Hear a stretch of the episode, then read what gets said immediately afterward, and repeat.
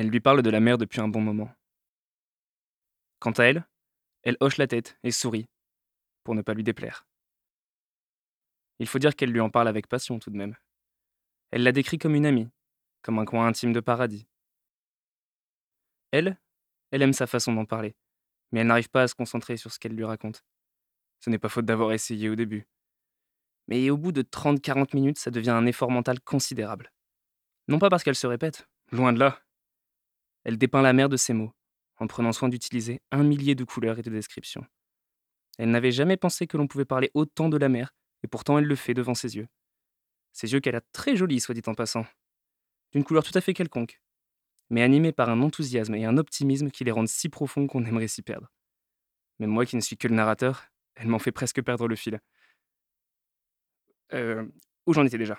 Euh, Oui, oui. Elle ne la suit plus du tout. Elle s'est perdue à l'imaginer chez elle ce soir. Loin de ce bar et de cet éclairage qui lui va si bien.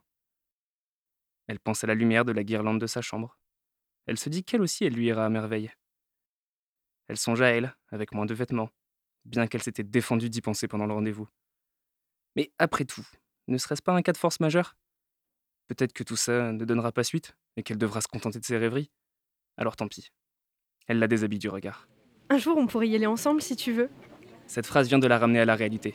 Vite, rabille-la avant qu'elle s'en aperçoive. Tu. Euh. Oui, euh, ça serait trop cool. Mince. Surprise par cette mignonne petite déclaration, elle a laissé sortir une hésitation qui risque de laisser sous-entendre l'inverse de ce qu'elle pensait. En effet, son interlocutrice est embarrassée. Elle se rend compte qu'elle a parlé de façon ininterrompue pendant les 50 dernières minutes. Autour de la petite table, les deux jeunes femmes s'en veulent mutuellement, pensant, chacune, avoir achevé cette histoire qui n'avait même pas commencé. Euh, euh, je suis désolée, je me suis pas rendu compte que je parlais depuis tout ce temps. J'ai tendance à m'emporter quand je parle de la mer. Elle se frotte le haut du torse et se sent très mal à l'aise.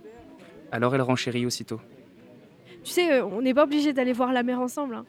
C'est vrai que c'est un peu speed pour un premier encart.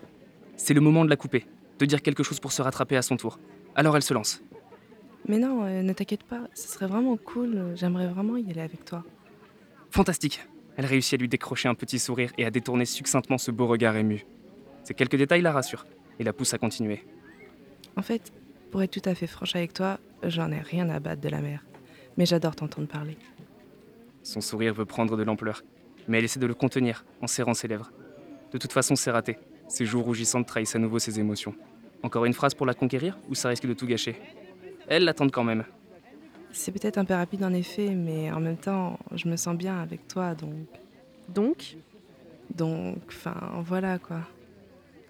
Non mais vas-y, dis-moi ce qu'il y a derrière ce donc. Donc, euh, avant d'aller voir la mer, tu voudrais pas passer chez moi après? Un D'accord. discret et heureux se fait entendre du bout de ses lèvres avant qu'elle ne se lève pour quitter la table. Elle, elle ne se leva pas tout de suite. Elle est absorbée par son visage et rectifie ses dires avant de la suivre. Tu sais quoi?